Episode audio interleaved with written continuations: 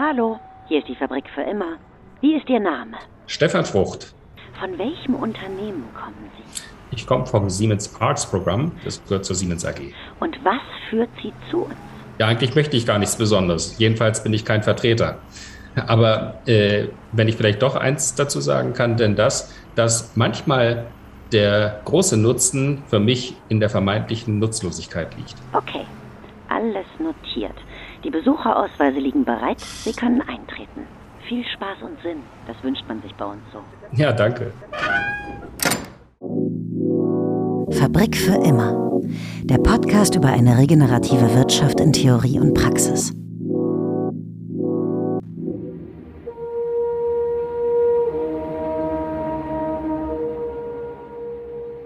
Hi und herzlich willkommen zur insgesamt 139. Episode der Fabrik für immer und zur zweiten Ausgabe unserer Sommerreihe Kunst und Wirtschaft. Mein Name ist Frank Schlieder, ich bin der Hausmeister und Host der Fabrik und schon ganz andächtig aufgeregt.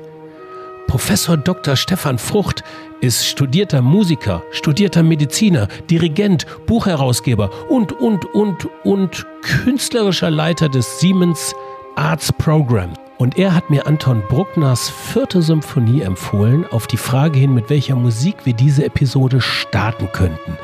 Hören wir doch mal ganz andächtig der Eröffnung zu.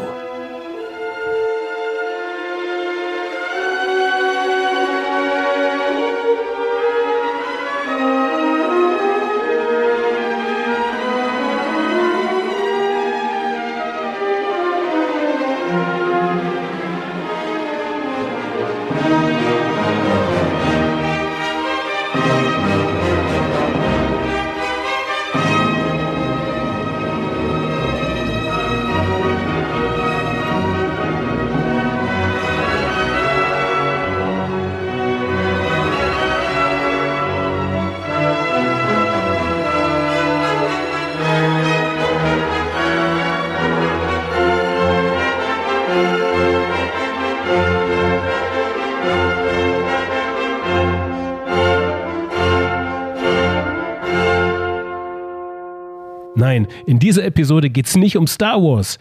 Über die Gründe von Siemens, warum Kunst unterstützt wird, über Leadership und Orchesterführung, über Nachhaltigkeit, über Räume, die sich mit Musik öffnen und über den Umgang mit vielen Projekten gleichzeitig. Das alles mit Professor Dr. Stefan Frucht, dem künstlerischen Leiter des Siemens Arts Programs in der Sommeredition der Fabrik für immer Kunst und Wirtschaft. Viel Spaß und Sinn. Hallo Stefan Frucht, schön, dass Sie da sind. Wollen Sie irgendwas zu trinken haben? Ja, gerne Wasser. Ein Wasser, okay, gieße ich ein. Mal ganz poppig. Poppig, okay, gieße ich ein. Hier, blip, blip, blip. So. Bitteschön. Danke. Nach der Rhetorik von Robert Habeck, was tun Sie, um Ihre Schneise der Verwüstung möglichst gering zu halten? Oh, Verwüstung in welchem Sinne? Im beruflichen Sinne, im privaten Sinne, im menschlichen Sinne? äh, whatever. Ah, das gibt schon Einblick in, in, die, in die Gedankenwelt meines Gastes, weil hier wird differenziert. Also ich würde sagen, Verwüstung im Lebenssinne. Also die, das, das, Thema war ja, Robert Habeck hatte seinerzeit äh, gesagt, als es mit dem Ukraine-Krieg losging und er ja also nach Katar geflogen ist und um dort äh, neue Ölverträge zu machen, wie er das denn machen könnte. So, und er sagte, es ging ja eigentlich nicht darum, ähm, ob das jetzt wirklich gut ist, es ist aber zumindest weniger schlecht im Anbetracht der Öllieferung aus Russland. Und wir müssen uns darüber klar sein, dass wir in unserem täglichen Leben mit all dem, was wir so tun, arbeiten, kaufen und sind, eine Schneise der Verwüstung hinter uns ähm, herziehen. Und ähm, diese Frage habe ich zum Anlass genommen und jetzt meine Gäste am Anfang eigentlich immer zu fragen, was tun sie eigentlich, um ihre Schneise der Verwüstung möglichst gering zu halten? Jetzt haben Sie ja gerade in Ihrer Anmoderation oder in Ihrer Fragestellung schon den ganzen Kosmos ähm, äh, der Abhandlungen, die zurzeit in der Welt im Besonderen und in unserer Gesellschaft im Speziellen ähm, äh, diskutiert werden. Also ich tue mich da jetzt ein bisschen schwer. Mein Leben ist wesentlich simpler. Ich ver, äh, hinterlasse eigentlich keine Verwüstung, aber ich hinterlasse auch nicht immer ähm, alles nur das, was man als nutzvoll bezeichnen würde. Das Entscheidende ist, dass man sich Mühe gibt, und stetig daran arbeitet, etwas zu hinterlassen, was andere gebrauchen können, was sie weiterbringt, was sie mögen. und dass man selber sich dabei auch in den Spiegel gucken kann, so dass man in der Tat nach Möglichkeit wirklich keine Verwüstung hinterlässt. Ja, nein, Sie hinterlassen keine Verlü Verwüstung. Zumindest habe ich das in den Recherchen beileibe nicht rausfinden können. Sie hinterlassen Inspiration, gute Musik, äh, gute Bücher, äh, Kunstprogramme.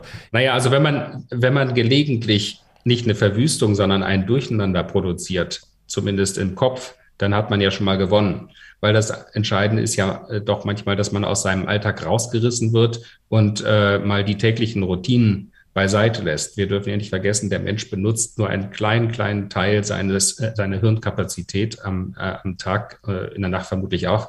Ähm, das heißt, dass wir äh, es nicht gewohnt sind, andere Hirnareale äh, angemessen einzusetzen. Ähm, warum ist das wichtig? Äh, weil diese Hirnareale äh, verkümmern ich bin jetzt schon tief in der Neurophysiologie, das wollte ich eigentlich gar nicht so sehr sein, aber man muss sich das so vorstellen wie so ein Haus, in dem man vielleicht ähm, fünf, 50 Zimmer hat, also ein Riesenhaus, mhm. und man bewohnt davon aber nur zwei. Das heißt, in dem äh, anderen wird es schnell schmutzig, wird staubig und da passiert nichts und äh, letztlich sind sie dann irgendwann nicht mehr zu gebrauchen. Und ich finde es einfach spannend, dass man ab und zu in diese Räume reingeht, die nicht äh, benutzt werden, um sie zum Leben zu erwecken und das Haus dadurch vielfältiger und interessanter und auch besser nutzbar zu machen. Und dazu gehört es, dass man sich gelegentlich jedenfalls äh, von den eigenen Routinen abwendet und ähm, in diese einzelnen Räume reingeht. Dann erfährt man nämlich auch ein bisschen was. Und das machen wir heute. Wir gehen nämlich ein paar dieser Räume rein, die wir vorher noch nicht betreten haben. Gedankliche, inspirative Räume. Und ich hoffe, dass wir da ein Stück weit gescheiter, inspirierter, aufgeladener wieder aus diesem Gespräch rauskommen. Ich habe ein gutes Gefühl für den Anfang. Aber ich hole das jetzt nochmal ganz kurz die Das sagst du aber wahrscheinlich bei jedem, ne? Äh, nein, nein, nein, nicht, nicht, nicht wirklich. Zumindest nicht offen. Sie sind der Leiter des Siemens Art Programms. So, hier wurde, wie ich das verstanden habe, so eine Art kreative Plattform für Unternehmensprojekte geschaffen im Bereich Kunst und Kultur. Ähm, der Fokus liegt dabei auf ja, visueller Kunst, Musik, kultureller Bildung. Da entstand, entsteht so einiges an Räumen, die entwickelt werden. Habe ich das so, habe ich das so richtig wiedergegeben? Wie würden Sie das Siemens Art Programm in ein, zwei Sätzen beschreiben? Ja, jedenfalls für den ehemaligen RTL-Journalisten haben sie es sehr gut wiedergegeben. Ja. okay. okay. okay, die Retourkutsche kriege ich wahrscheinlich irgendwann zurück. Bestimmt. Aber ähm, genau. Äh, aber Sie haben es insofern ganz gut wiedergegeben, weil wir tatsächlich drei Schwerpunkte haben. Also das Siemens Arts Programm ist im Grunde ein Kunstprogramm, ein operatives Kunstprogramm. Man darf sich das nicht so vorstellen, dass man irgendwie da äh, irgendwie aktenweise Anträge äh, bekommt und dann irgendwelche Sponsorings daraus sich generieren. Nein, es ist eigentlich vielmehr wie ein, ja, wie, wie ein aktives äh, Kreativprogramm, wo äh, Dinge selbst entwickelt werden, mit Partnern zusammen, mit interessanten Menschen, äh, mit Netzwerken, äh, wo optimalerweise dann etwas Besonderes bei rauskommt. Und da sind in der Tat die Schwerpunkte, weil Sie es eben auch schon gesagt haben, äh, die bildende Kunst, eher die zeitgenössische bildende Kunst, dann vor allem auch die klassische Musik äh, und ähm, dann die kulturelle Bildung die ja im Grunde letztlich die Basis von allem bildet. Denn wer nicht eine kulturelle, und ich spreche eigentlich viel lieber von interkultureller Bildung, wer diese kulturelle und interkulturelle Bildung nicht mitbringt, der hat natürlich äh, schwer Chancen, auch adäquat auf andere neue Dinge zu reagieren. Um bei der Zahl 3 zu bleiben, ähm, das greife ich gleich gerne nochmal auf, sind jetzt seit 2015 der Leiter dieses Programms, also jetzt knapp sieben Jahre. Da kommt einiges an Projekten so zusammen. Wie viel waren es ins, insgesamt bis dato? Irgendwie schon mal gezählt? Oh Gott, Zahlen ähm, kann ich nicht zählen. Ehrlich okay. gesagt bin ich da auch, ähm, denke ich, eher in qualitativen Kategorien und nicht in quantitativen. Entscheidend ist eigentlich, ähm, dass man bestimmte Dinge, die man aber für sinnvoll erkannt hat, dann auch perpetuiert und in anderen Jahren fortsetzt. Also wenn ich jetzt zum Beispiel mal erwähne, dass ich ich war jetzt ähm, äh, am Montag nach New York, da haben wir wieder unser Carnegie Hall. Äh, ich nenne es jetzt mal Event, weil es so schön klingt, aber im wahrsten, äh, im, weitesten Sinne ist es eigentlich eine Ermöglichung, dass junge Talente, ähm, die sich als besonders herausragend äh, in der klassischen Musik ähm, äh, generiert haben, dass die eine Chance bekommen, auch ähm, ein New York Debüt in dem klassischen Musiktempel schlechthin, nämlich der Carnegie Hall in New York zu bekommen. Ja. Und das ist natürlich wahnsinnig inspirierend. Insofern, äh, dass, dass man als junger Mensch die Möglichkeit hat, in, in diesen fantastischen Sälen zu spielen, sein Können unter Beweis zu stellen, sich vielleicht auch einer anderen Kultur. Das amerikanische Publikum ist ein bisschen anders als das europäische. Ähm, wenn man ähm, sich dort beweisen muss und die Chance und das Vertrauen bekommt, hier einmal sein Können unter Beweis zu stellen. Und das ist ein wesentlicher Kern, wenn ich den letzten Satz noch anfügen darf, auch das Siemens Arts Programm als Ermöglicher aufzutreten, als Ermöglicher äh, von Exzellenz diese Exzellenz nämlich auch ein Publikum näher bringen zu können. Ja, der Begriff qualitative Kategorien hat mir sehr gut gefallen. Sagen Sie mir mal drei Projekte, die in den letzten sieben Jahren besonders in Erinnerung geblieben sind. Ja, also wichtig ist zum Beispiel unser Siemens ähm, Opera Contest. Das ist ähm, äh, ein, ein Opernwettbewerb, den wir ähm, jetzt vor allem in Istanbul in der Türkei machen. Die Türkei ist ja bisher nicht aufgefallen als, als die herausragende Opernnation, äh, aber Wer sagt uns denn eigentlich, dass nicht der nächste Statenor, die nächste äh, Sopranistin irgendwo aus Anatolien kommt? Vielleicht kommt sie aber auch aus den Anden in Südamerika. Vielleicht kommt sie aber auch aus Australien, aus den, äh, äh von den indigenen Völkern. Wir Oder aus der Eifel. Aus der Eifel möglicherweise auch, genau. Äh, in jedem Fall lohnt es sich auch in der Diaspora zu schauen, weil ähm, große Talente eben ähm, nicht zwangsläufig immer in den großen Metropolen aufwachsen. Und deswegen finden wir es wichtig, dass wir auch dort ähm, äh, Oper anbieten und auch Chancen ermöglichen, wo sie jetzt nicht jeden Tag vorhanden sind. Und ich habe durchaus erlebt, dass äh, dann doch wirklich auch interessante Talente dort äh, zu entdecken sind. Und das macht mir einfach große Freude. Hm. Ähm, ein weiteres Projekt war jetzt mal in der bildenden Kunst, auch unsere Ausstellung mit Helinde Kölbel. Mhm. Ähm, eine wirklich interessante, äh, schon etwas ältere äh, Dame, auf jeden Fall ein, eine großartige Fotokünstlerin, ähm, die mh, das Thema Faszination Wissenschaften aufs Tableau gehoben hat, indem sie nämlich Nobelpreisträger interviewt hat und diese auch fotografiert hat. Und ähm, die Nobelpreisträger mussten dann auf ihre Hand auf ihrer Handfläche ihre wichtigsten, eigentlich ihr Theorem auf der, auf der Handfläche gemalt verewigen, sodass jeder sofort auf einen Handblick erkennen kann, was eigentlich ihre wichtigste Erfindung, ihr lebensprägendes Ereignis ist. Und das haben wir in der Berlin-Brandenburgischen Akademie der Wissenschaften ausgestellt. Oh, da kann also ich da was nachfragen. Also ja, Sie sind ja eigentlich auch als Mediziner und Musiker Wissenschaftler. Schreiben Sie mir doch mal Ihr Theorem auf Ihre Hand im übertragenen Sinne, beziehungsweise erzählen Sie mir das. Also wenn ich das auf die Hand schreiben sollte, so eine Art Lebenserkenntnis, dann würde ich immer wieder das Wort Zuhören dahin schreiben. Mhm. Sehr schön. Weil äh, die meisten Leute, äh, auch ich äh, nehme mich da nicht gänzlich aus, haben in erster Linie verstehen unter Kommunikation ein Sendungsbewusstsein zu haben. Aber viel interessanter ist eigentlich das Empfangsbewusstsein. Und deswegen freuen mich auch alle, die, die jetzt bei, bei dem Podcast zuhören, dass die sozusagen ihr Gehör schulen und etwas erfahren wollen. Das finde ich sehr, sehr wichtig. Finde ich viel wichtiger als das, was ich hier mache, ähm, etwas zu erzählen. Willem Busch hat zu Recht mal darauf hingewiesen, dass derjenige besonders kommunikativ ist und äh, für gute Unterhaltung sorgt. Nicht derjenige, der was Lustiges erzählen kann, sondern der, der insbesondere auch was Lustiges, sogar zeitweise auch mal was Dummes anhören kann. Also ich glaube auch, dass das Thema Zuhören eine der großen Managementqualitäten des, äh, der, der, des nächsten Jahrhunderts beziehungsweise der aktuellen nächsten Jahre sein wird, weil äh, in unserer Informationsgesellschaft, und wer wüsste das besser als Sie, als ehemaliger äh, RTL-Reporter, um es jetzt nochmal zu perpetuieren, ähm, äh, wer wüsste das besser, nicht besser als Sie, dass ähm, das Entscheidende ist, Informationen ähm, richtig anzuhören, lesen zu können das ist wichtig. Nur dann kann man einfach auch äh, mit der gewonnenen Information handeln und auf dieser Basis ähm, etwas weiterentwickeln. Ja, haben wir doch auf jeden Fall. also das Zuhören hat sich jetzt auf jeden Fall gelohnt. Da hat sich ein Raum, um jetzt in der Analogie zu bleiben um das zu wiederholen, definitiv aufgemacht. Das dritte Projekt, da waren wir nochmal stehen geblieben. Ja, deswegen auch das Thema kulturelle Bildung ähm, äh, oder auch ähm, das, was wir mit unserem Scene-Programm machen. Das ist das Siemens Cultural Empowerment for New Executives. Sehr sperriger Titel, aber es verbirgt sich nichts anderes dahinter, als dass wir genau diese Synapsen öffnen von Menschen, die in größerer Verantwortung stehen werden, weil sie nämlich viele, viele Mitarbeiterinnen und Mitarbeiter äh, ähm, anleiten und auch führen sollen. Da finde ich es ganz wichtig, dass eben solche entsprechenden ähm, Synapsen äh, geschult werden und auch Kompetenzen vorhanden sind, dass das Zuhören geschult wird. Und deswegen ähm, machen wir sehr gerne mit äh, Führungspersonal dieser Art entsprechende Kurse in der bildenden Kunst, auch im Schauspiel, aber eben auch beim Thema Dirigieren, ähm, dass man ähm, vor Herausforderungen gestellt wird, ähm, äh, für die man gar nicht ausgebildet ist. Ja.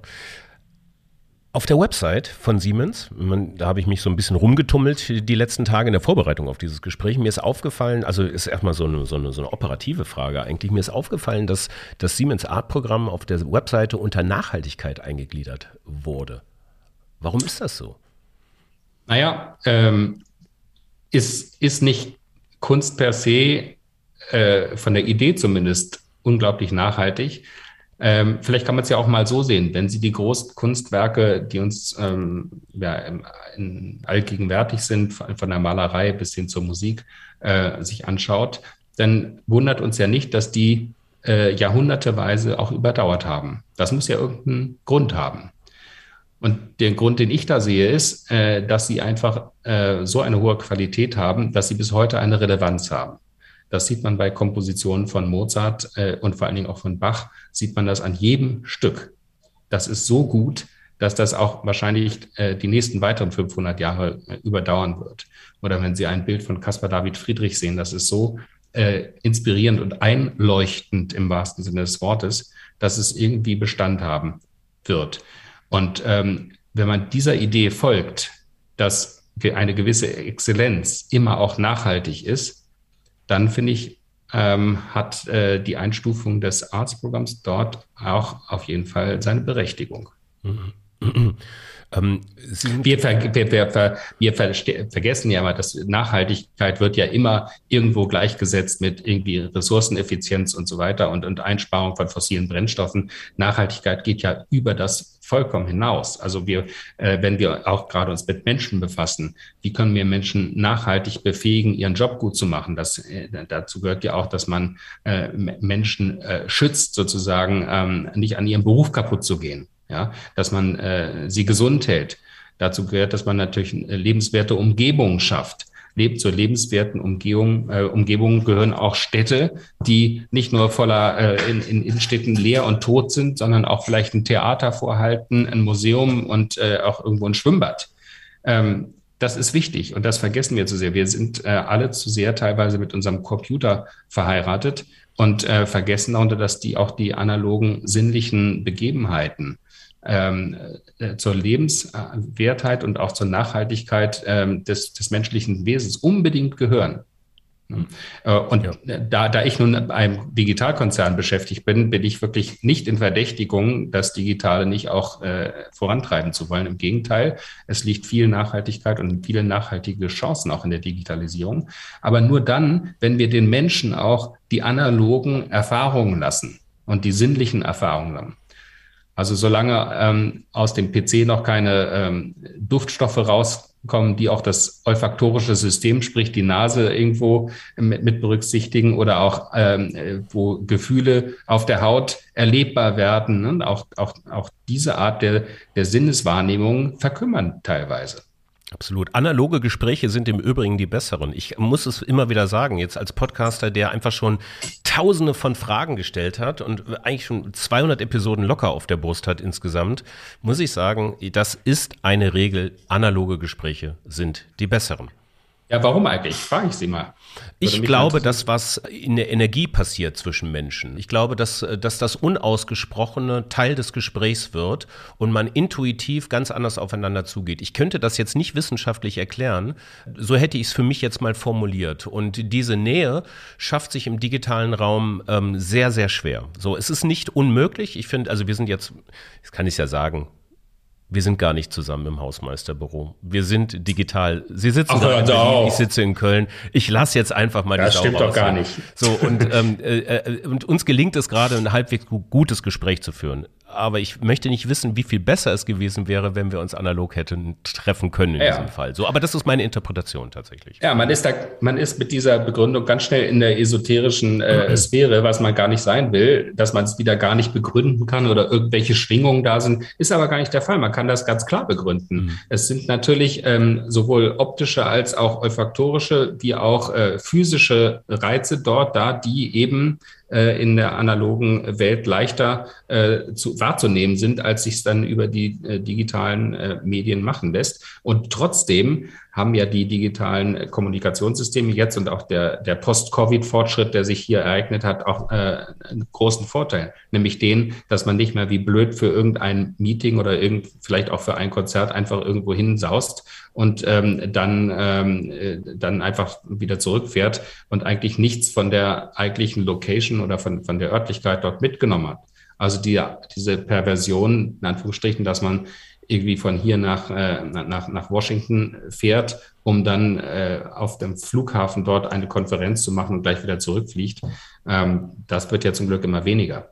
Ja? ja. Aber aber die, die, deswegen, weil wir, wir vorhin über Qualität statt Quantität gesprochen haben, also die sinnliche Erfahrung eines guten Gespräches, einer, einer guten Veranstaltung mit Menschen on site, ist meines Erachtens nicht zu toppen. Und die Erfahrung habe ich tatsächlich jetzt auch gemacht, auch in den Jahren, wo ich jetzt ähm, äh, bei Siemens auch für den Covid-Fund zuständig war, wo wir also die ganzen Corona-Hilfsleistungen auch in der Welt äh, organisiert haben. Auch da habe ich gemerkt, dass die analoge Begebenheit und äh, das Zusammenkommen von Menschen sehr, sehr wichtig ist. Lässt sich sinnlich dirigieren im digitalen Raum?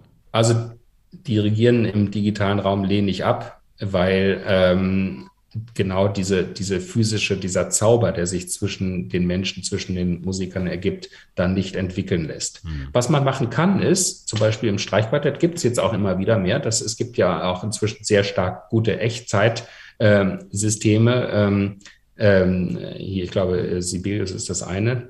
Ähm, die sind auf 5, auf 5G dann wahrscheinlich jetzt äh, genau, funktioniert, richtig, weil, weil die äh, Reaktionsgeschwindigkeit so gering ist, dass das quasi als Echtzeit aufgefasst wird. Genau, und da ist es schon möglich heute, dass man als Streichquartett teilweise mal probt, dann sitzt der eine in London, der andere in Berlin mhm. oder whatever. Mhm. Ähm, da sind schon interessante Möglichkeiten ähm, entstanden.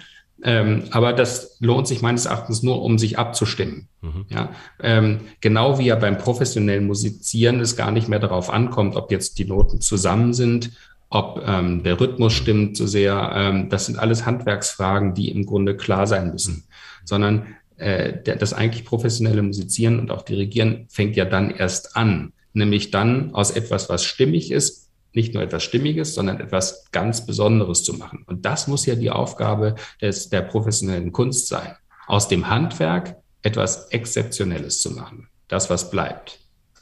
Was zeichnet einen guten Dirigenten aus? Was muss ein guter Dirigent machen? Dann sind das im Wesentlichen drei Dinge. Das eine, er muss ähm, für Qualität sorgen. Also die Qualität, dass die künstlerische Qualität stimmt, ist sehr wichtig. Er ist eigentlich der oberste Qualitätsmanager des Orchesters. Mhm. Das Zweite, er muss äh, oder sie muss Leadership führen. Also er, man muss ihm folgen mögen oder ihr folgen mögen. Es gibt oft Orchestermusiker, die sagen, oh Gott, bloß nicht hingucken. Ne? So ein richtig schöner Spruch. Bloß nicht hingucken heißt, äh, er oder sie verwirrt mich beim Dirigieren. Ähm, das darf nicht passieren. Also man muss wirklich äh, zeigen, was man möchte. Äh, übrigens in, in, in Kulturräumen in Asien anders, als man es in den USA machen würde. Und das dritte Punkt ist ganz klar Motivation. Äh, ein Dirigent, der nicht motiviert, der äh, hat ein Problem. Also Führung zu zeigen heißt heute ja nicht mal eine Position innehaben, so wie es vielleicht vor 20 Jahren noch gesehen wird, ähm, dass man da sitzt als Chairman irgendwo, sondern Führung heißt heute Followership zu kreieren. Also dass man Menschen findet, die einem folgen möchten, die es möchten, nicht weil sie es müssen von der Position, sondern sie es möchten. Das ist das Entscheidende. Also Leadership, Qualität und Motivation sind, glaube ich, drei wesentliche Punkte.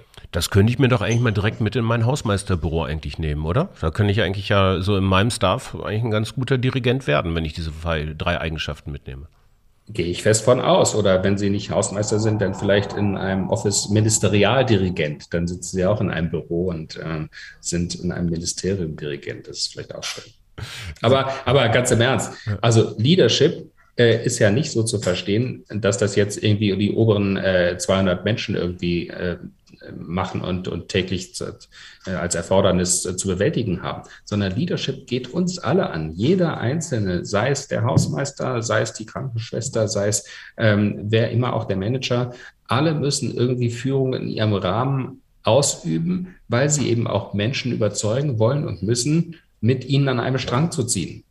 Das ist ganz wichtig. Hm. Also es ist keine abgehobene Debatte. Macht da eigentlich der Takt die Musik oder der Ton die Musik? Ja, beides. Also ähm, man kann ja jetzt wieder, ich habe vorhin die Esoterik bemüht, mhm. man kann jetzt wieder sagen, was ist denn eigentlich Musik? Jetzt fragen Sie mal, was ist Musik? Was würden Sie sagen? Äh, ja, gut, also Musik für mich ist ein Zusammenspiel aus, ähm, aus Rhythmus und Tönen.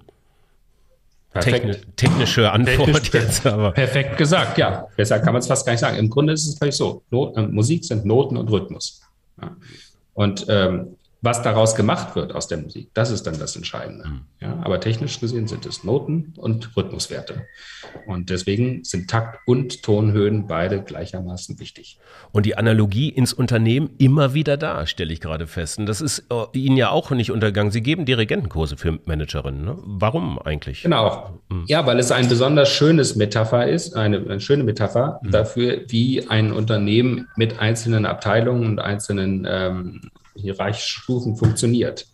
Letztlich ist das Orchester gar nicht so innovativ. Das ist eigentlich eine ähm, äh, Weiterentwicklung eines Militärbetriebs aus dem 17. Jahrhundert, ähm, ne, wo einer mit der Hellebarde stand und den Takt angibt.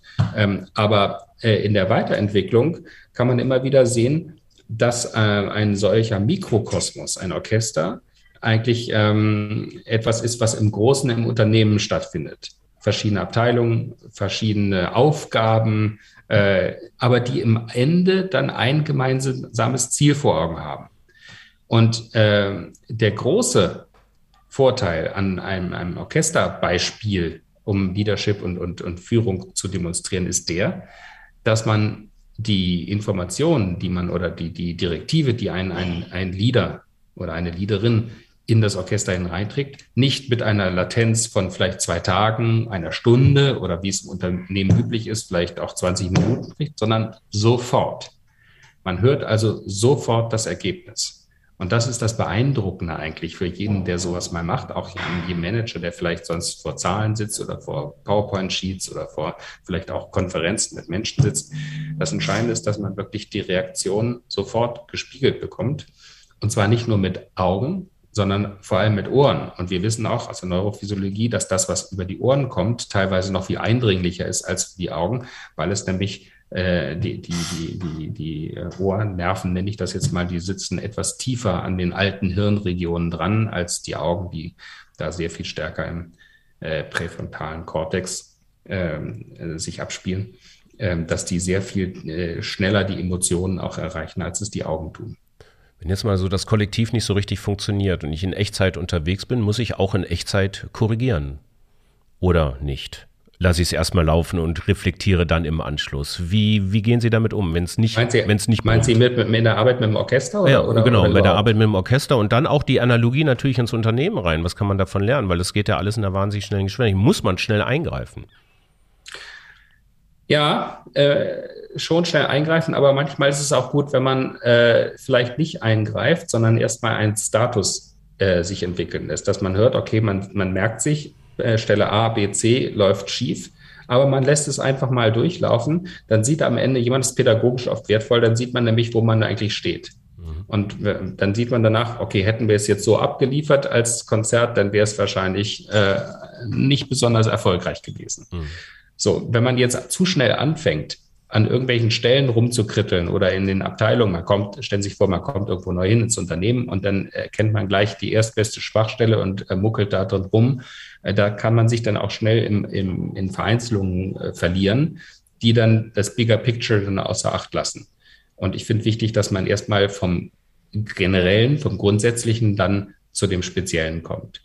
Und meistens ist es so, wenn man vom Orchester steht, aber auch ähm, als, als Leader vor, vor einem Team oder vor einer Abteilung oder vor einem Unternehmen, dass man dann erstmal versuchen sollte, das Bigger Picture zu analysieren, zu sagen, was grundsätzlich gut ist, was grundsätzlich inspirierend ist, um dann aber auch zu den Pain Points zu kommen, entschuldigen Sie meine Anglizismen heute, mhm. ähm, äh, und, und dann an den Details auch zu arbeiten.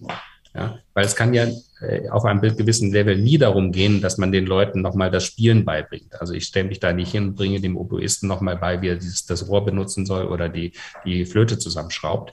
Ähm, sondern es kann ja nur auch darum gehen, dass ein guter Spieler, ein, ein brauchbarer Mitarbeiter, ein, ein Talent, äh, dass der oder die noch besser wird. Und dazu gehört es, dass man Anregungen gibt auf der Basis des Gehörten äh, und dann die, diese Anregungen dazu führen, dass der Mensch selber erkennt, äh, was man mit seinem eigenen Potenzial dort äh, entwickeln kann, um die Sache besser zu machen. Regen Ein Beispiel Sie das dazu noch aus der Medizin. Quasi, also auch das, genau. Mhm. Und ich spreche davon auch immer von der Aktivimmunisierung, um jetzt mal von der äh, Musik zur Medizin zu kommen. Mhm. Also es ist ein Riesenunterschied, wenn Sie eine, ein, ein, einen Wirkstoff geben, den Sie verspritzen, weil der Mensch eine Krankheit hat und sie einfach jetzt nur damit behandelt wird, oder ob Sie wie bei einer Impfung präventiv versuchen, äh, jemandem etwas zu verabreichen, wo der Körper am Ende selbst in der Lage ist, dann mit diesem Erreger fertig zu werden. Und das ist eigentlich mal mein Prinzip. Man möchte die Menschen empowern, durch ihre Skills, ihre Fähigkeiten selbst den Schwierigkeiten begegnen zu können, ohne dass sie dafür die Hilfe der Führungskraft benötigen. Und das ist im Betrieb wie im Orchester auch so. Im Orchester wollen Sie auch nicht jedem Einzelnen sagen, unter den Takt vorschlagen, dass Sie sozusagen hier die Luft zerhacken und sagen, so muss es immer sein, sondern dass Sie eigentlich warten, macht doch mal ein Angebot und ähm, wir äh, adaptieren und korrigieren und an den Stellschrauben so, dass es am Ende ein etwas besseres Bild ergibt, und zwar aus euch selber heraus. Um jetzt mal ein bisschen noch das, den größeren Bogen noch mal zu schlagen, wir zurück zu Siemens, zum Siemens Art Program. Wenn ich das äh, richtig recherchiert habe, was quasi der Purpose auch sein kann, ähm, Siemens möchte damit äh, Brücken bauen zwischen den Disziplinen der Unternehmung, es ermöglichen, neue Denkweisen durch neue Erfahrungen zu erlangen. So habe ich es zumindest jetzt mir rausgeschrieben hier. Ist das erreichbar durch das vermeintlich Nutzlose? Naja, dieses vermeintlich Nutzlose ist eigentlich ja nur ein Aspekt, ähm, der nämlich eigentlich äh, nur die Tatsache äh, beschreibt, dass Menschen Erfindungen machen und möglicherweise alle diese Erfindungen für Spinnerei halten und am Ende aber doch was Großes rauskommt. Das hat man ja immer wieder in der Wissenschaft auch erlebt, ne? dass also ähm, Erfindungen äh, völlig zunächst am Bedarf vorbei erscheinen, aber am Ende doch große Lösungen waren. Denken Sie mal daran, wie die Antibiotika entstanden sind. Ne? Das war ja im Grunde eine, eine, Übung, um etwas ganz anderes herzustellen und plötzlich war die Petrischale äh, äh, dort, äh, der, der ganze Schimmel verschwunden als ähm, der Fleming das damals äh, versucht hat. So lange ausgeholt. Und ich wollte damit sagen, dass natürlich jetzt nicht die Nutzlosigkeit oder nutzloses Produzieren der, die Hauptarbeit des Arztprogramms sein soll. Im mhm. Gegenteil. Aber man soll sich eben nicht komplett auch mal einem vermeintlich nutzlosen Thema verschließen. Das ist eigentlich die Botschaft. Mhm. Aber ansonsten hat das natürlich einen hohen Sinn und einen hohen Nutzen, den wir versuchen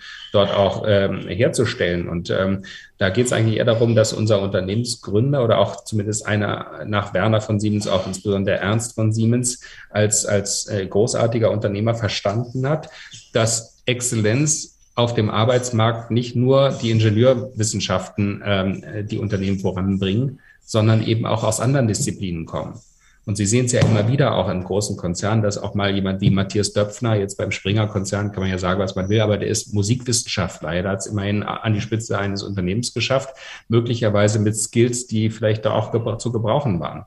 Ähm, es gibt andere, äh, die in der Kunst sehr bewandert waren, die es auch weit gebracht haben. Also ähm, will damit sagen, ähm, dass äh, die breite Suche am Arbeitsmarkt nach exzellenten Leuten kommen, seien sie, dass sie, sei es, dass sie aus dem Sport kommen, aus den Wirtschaftswissenschaften, aus der Juristerei, aus den Ingenieurwissenschaften, dass, äh, dass darum geht, diese Talente zu identifizieren und dann äh, mit einem möglichst diversen Blick auf eine bestimmte Sache ein Ergebnis noch besser machen. Haben Sie da ein Beispiel? Also wie, wie profitieren angestellte Kunden, Stakeholder so im weitesten Sinne von diesem Inspirationstransfer? Gibt es da aus, aus der Siemens-Historie so ein konkretes Beispiel? Wie kann ich mir das vorstellen? Vielleicht gar nicht so sehr aus der Siemens-Historie, aber äh, da gibt es die natürlich auch. Wenn man sieht, dass aus, dass im Grunde ohne unser Studio für elektronische Musik, an dem Karl Orff und solche Leute mitgearbeitet haben, wär, gäbe es heute keinen Synthesizer. Hm. Ja, oder ähm, aus der Familie von Siemens war auch mal die Bestrebung, wurde mal ein Klavier ähm, in Auftrag gegeben, was drei Manual, zwei Manuale hat, um den Klang voller zu machen. Das sind alles Experimente, die unter Umständen scheitern können, wie viele Experimente, aber die manchmal eben auch die Welt weiterbringen. Mhm. Und ähm, wenn Sie mal schauen, Beispiel aus der Kunst, das Prinzip des Röhrenfernsehers beruht eigentlich auf dem Pointillismus des Impressionismus. Ja, dass man versucht, mit verschiedenen Punkten ein neues Bild zu erzeugen.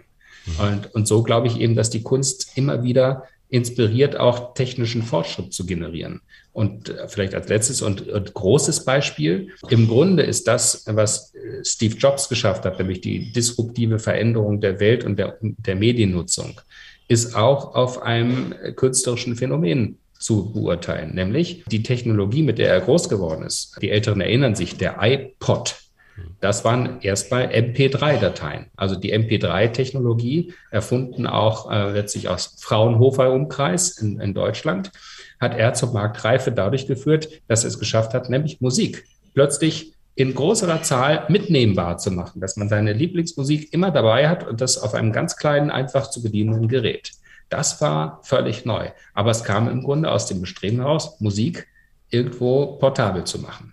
Ja, und daraus ist äh, die, das entstanden, was über iPod, iPad, äh, iPhone jetzt letztlich die Hardware ist, die wir heute kennen und jeden Tag benutzen. Hm. Ich möchte mal ganz kurz am Schluss eher ins Persönliche gehen. Also auch, das betrifft auch mich jetzt tatsächlich. Also auch, ähm, ich persönlich bevorzuge das Neue. Also generell, ich, ich, ich mag das. Also es ist attraktiv für mich alleine schon, ähm, weil es neu ist. Das ist insgesamt in der Reflexion und in der Selbsterkenntnis, muss ich sagen, das ist ganz schön anstrengend. Nun habe ich Sie in der Vorbereitung als ein noch viel ja, multilateraleren Geist äh, äh, so kennengelernt in der Recherche und eingeschätzt. Super erfolgreich in super vielen Belangen.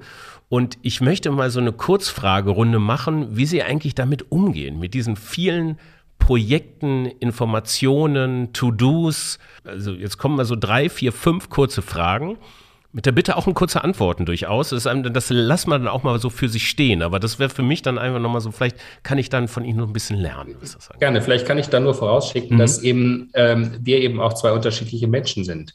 Es gibt Menschen, die eben, so wie ich, sehr breit angelegt sind, weil sie einfach so sind. Und deswegen müssen, müssen sie so auch arbeiten. Schönberg hat mal gesagt, Kunst kommt nicht von Können, sondern von Müssen. Und ich glaube, da ist viel Wahres dran. Man, man muss das, man ist dann inhalt, man ist ein Getriebener. Man muss das so machen. Und etwas, sowas ähnliches, was ich jetzt machen würde, würde ich vermutlich auch ohne Bezahlung machen, mhm. weil ich einfach davon überzeugt bin, dass es wichtig ist. Und wahrscheinlich äh, geht Ihnen das äh, auf Ihre Art ähnlich, so wie Sie gestrickt sind. Und wenn jemand ein, äh, zu den Medien geht, dann hat er einfach das Thema News aufgesaugt und möchte jeden Tag irgendwie, jede Minute irgendwie eine News, äh, etwas Neues erkennen. Ist doch völlig normal. Ja, äh, wobei ich mir gerade das abgewöhnt habe. Kurzer Disclaimer am Rande. Ich, ich höre seit, ähm, seit, äh, ja, seit März keine Nachrichten mehr.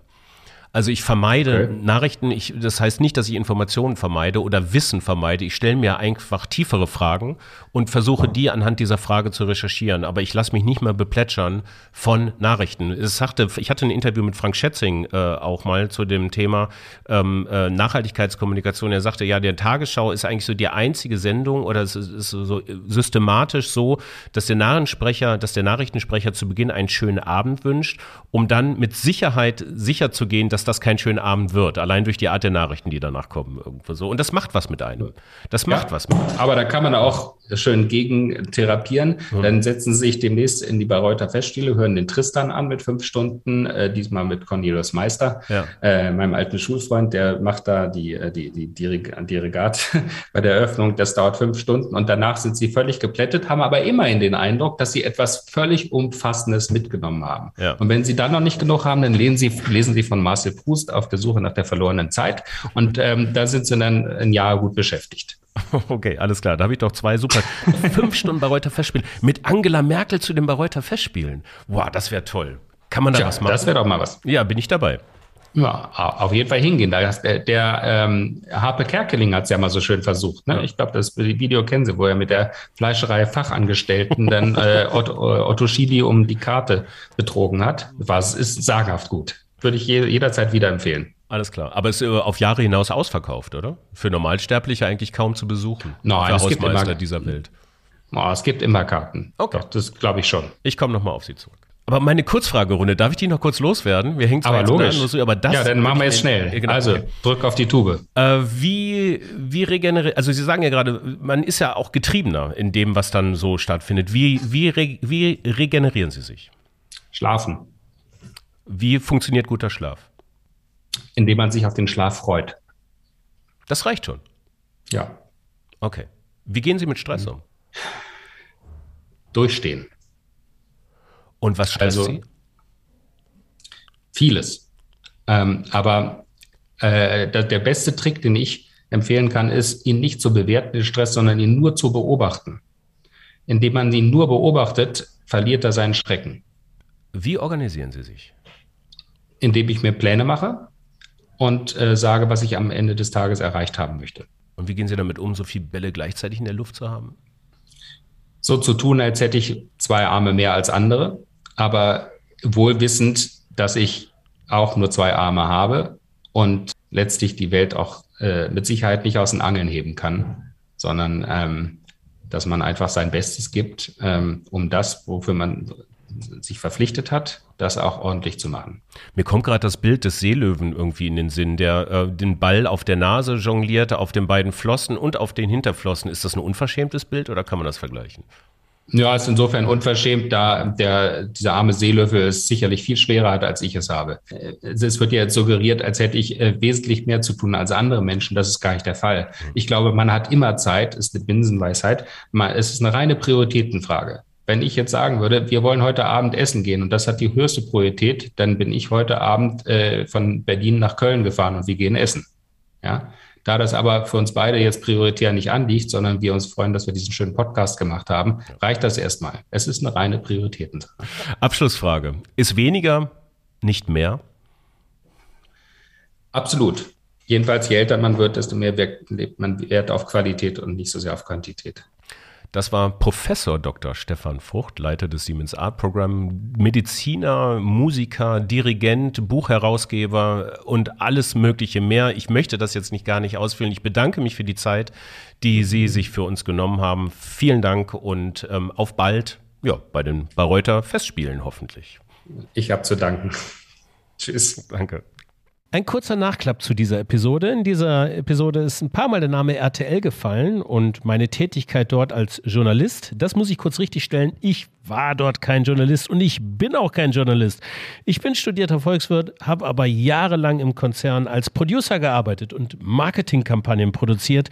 Hier dieses journalistische Gehen, diese, dieses Bock auf Fragen, das habe ich mir danach dann selbst irgendwie versucht beizubringen. Ähm, das wollte ich nur mal kurz richtigstellen. Also, bevor dann die alten Kollegen krähen, Moment mal, der war ja kein Journalist und so. Stimmt, ihr habt recht.